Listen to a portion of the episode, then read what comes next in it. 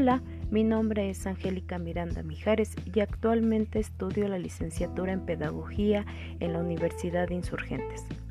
Como parte de la evaluación para aprobar la asignatura de, la asignatura de Sistema Educativo Mexicano, se nos pidió una propuesta adecuación curricular bajo, bajo el modelo de competencias a nivel básico secundaria.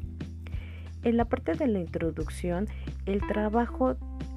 menciona dos conceptos del modelo de competencias. El número uno que es el generalizado y que fue eh, uno de los primeros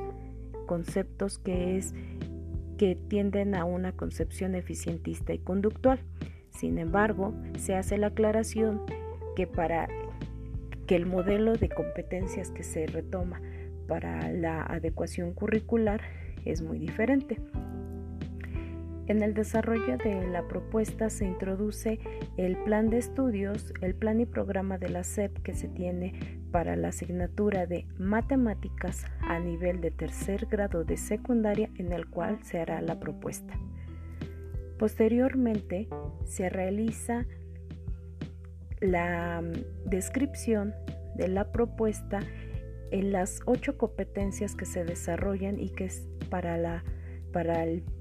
para el programa de matemáticas en tercer grado de secundaria, las cuales son competencia en comunicación lingüística, la competencia matemática, competencia en cultura científica, tecnológica y de la salud,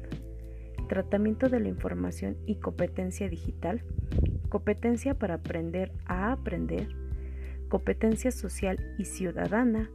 autonomía e iniciativa personal, y la competencia en cultura humanística y artística. En el proyecto se, se menciona que dicha propuesta ya es una que está considerada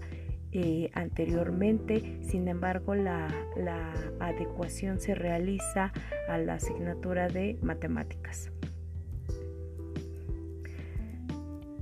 Se finaliza el, el trabajo con los requerimientos eh, eh, los requerimientos solicitados por el profesor, como son los beneficios y objetivos para cumplir, las herramientas que se necesitan para desarrollar y finalizando con una conclusión